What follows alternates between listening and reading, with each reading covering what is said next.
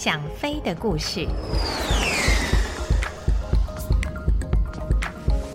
各位朋友，大家好，我是王丽珍，欢迎来到想飞的故事这个单元。今天要跟大家所说的故事是最近刚刚过世的复兴航空公司创办人陈文宽老先生告诉我的一件在乱世中所发生的奇缘。话说，在民国二十七年十月二十五号中午，在中国航空公司任职的陈文宽先生刚驾着一架 DC-2 由香港飞回重庆，飞机刚一落地，当地的经理就告诉他，政府那时已经决定由汉口撤退，而所有的飞行员中，只有陈文宽对那个附近的地形及环境最为熟悉。因此，要他立刻驾另外一架卡莫多的水上飞机前往汉口，将那里的职员及无线电器材运回重庆。陈文宽在当天下午四点钟左右飞抵汉口。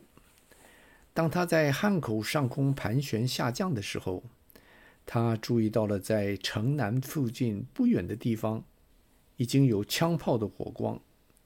看来汉口真是即将沦陷。他原先的打算是在降落之后，先将地面的无线电器材装上飞机，然后在第二天清晨再带着器材及人员飞离汉口。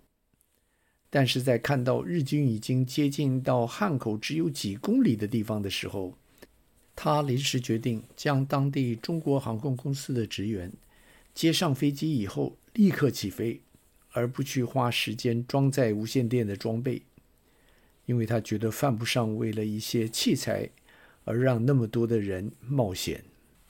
那天，当陈文宽在长江落水之后，发现长江中竟有许多漂流的东西，他仔细一看，才大吃一惊地发现那些漂流物竟是一具一具的浮尸。看着那些绝大多数身着民装的服饰，他心中有着太多的感慨。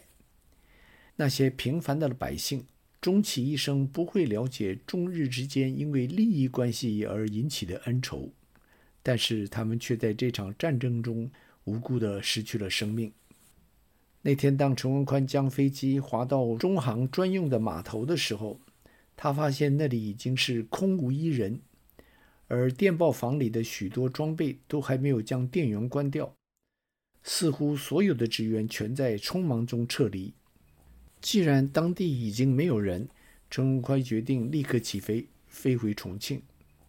就在他预备登机的时候，不知道哪里冲出来了十多个军人，对着飞机的码头快步地跑了过来。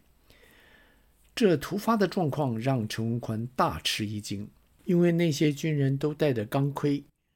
而当时的国军中很少有带钢盔的部队，因此当时他以为日军已经入城。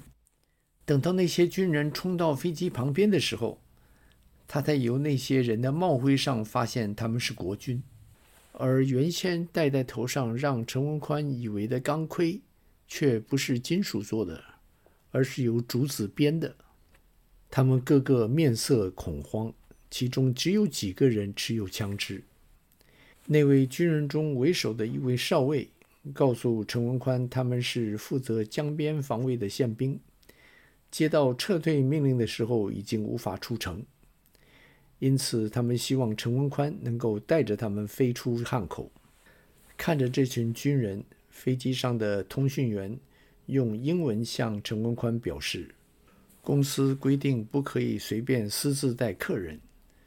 因此，他希望陈文宽能够拒绝他们的请求，并且尽快起飞。陈文宽知道私自带客人是违反公司的规定，但是他也了解，如果把他们留在汉口，那一定是死路一条。再说那些军人手上还有枪，如果他们要强行登机，陈文宽这一机组人也是没有办法。所以当时他稍微一盘算，就让那些军人赶快登机。陈文宽带着那十二个军人由汉口起飞之后，刚飞出汉口没多久，就发现城西公路上逃难的车群中有一辆巴士上的人猛在向他们那架飞机招手。仔细一看，那辆巴士竟是中国航空公司的车子。当时那辆巴士离开汉口才约十公里左右。陈文宽判断他们必是在飞机抵达前不久才离开的。于是他将飞机降低高度，在那辆车子上空转了两圈，摇了摇翅膀，才继续向西飞去。那天因为天色已晚。陈文宽决定不直接飞回重庆，先在金沙落地过夜，第二天一大早再飞回重庆。那群军人在金沙下飞机的时候，一再对陈文宽致谢。那位少尉还特别要了陈文宽的名字，说日后有机会一定要报答陈文宽的救命之恩。十多年之后，中华民国在对日抗战中赢得了最后胜利。但却在与共产党的内战中失去了整个大陆，而在民国三十八年退守到台湾。一年之后，也就是民国三十九年，陈文宽在军统局的老友建议之下，在台北成立了复兴航空公司，主要的业务就是承包国防部的包机。当时国防部为了要能够派人快速地前往几个没有机场的外岛。就像马祖、一江山及大陈等地，都会租复兴航空公司的水上飞机前往。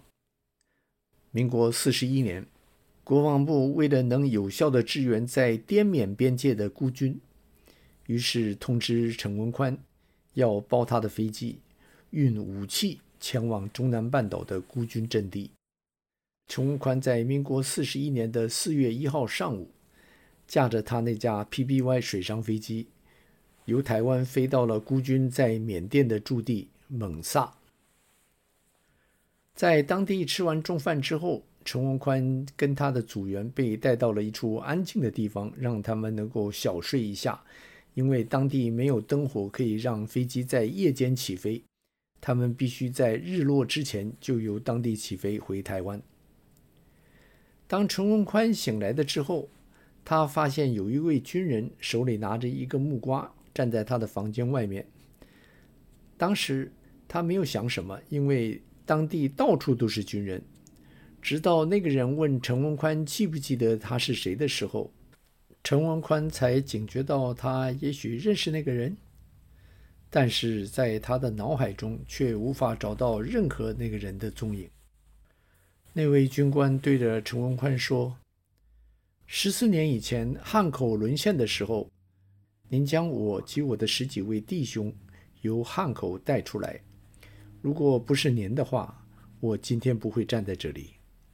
陈文宽听了那个人所说的话之后，才猛然地想起那段尘封的往事。看着站在前面的那位魁梧的军人，陈文宽的思绪一下子就回到了汉口沦陷的那一天。他知道，如果当时他不让那些人登机的话，他们很可能无法逃出日军的魔掌。而在过去的多少年间，他也不止一次地想过那几位军人的下落。如今，其中的一位军人就活生生地站在他的眼前。那位军官向他表示，他一直将陈文宽的名字记在心中。因为他很了解，如果不是陈文宽当时让他们搭上飞机的话，他们绝对是死路一条。所以陈文宽真是他的救命恩人。抗战胜利之后，他经常地看到陈文宽的名字在报章上出现，但是都无法见面。这是当他听到那架复兴的飞机飞行员是陈文宽之后，就赶到他休息的房间外面等着。说什么都要与陈文宽再见一面，感谢他的救命之恩。说着，那位军官拿起手里的那个木瓜，说要送给陈文宽。他并表示，因为他实在没有任何其他贵重的东西可以相赠，所以只有拿出当地出产的木瓜来聊表他的心意。陈文宽对于那个人的诚恳态度相当的感动，他收下了那个木瓜。并表示很高兴他能在经过那个战乱之后，仍然在这里为国效力。陈文宽并将随身的一支细滑钢笔送给那位军官，并表示这次在异地重逢的喜悦，即当做一个见面礼。但是那位军官却是说什么也不肯收下那支笔，并表示在那个蛮荒地带会辜负了那支笔。陈文宽看到这种情况，只能将那支笔收回。分手之前，陈文宽握着那位军官的手，告诉他：“如果有机会到台湾，一定要到复兴航空公司来找他。届时两个人一定要好好的喝一杯，来纪念两个人在这乱世中的缘分。”然而，他们两个人此后再也没有见过面。那位军官很可能就终老泰缅地区。没有来到台湾，但是当陈文宽老先生在二零零六年向我叙述这件事的时候，他还是很高兴地表示，当初他并没有费任何精力就将那几位军人由汉口带出来，但是就这举手之劳，却改变了那些人的后半生。所以我们在日常生活里应当处处心存善念，因为也许就是这一念之差。会改变另外一个人的命运。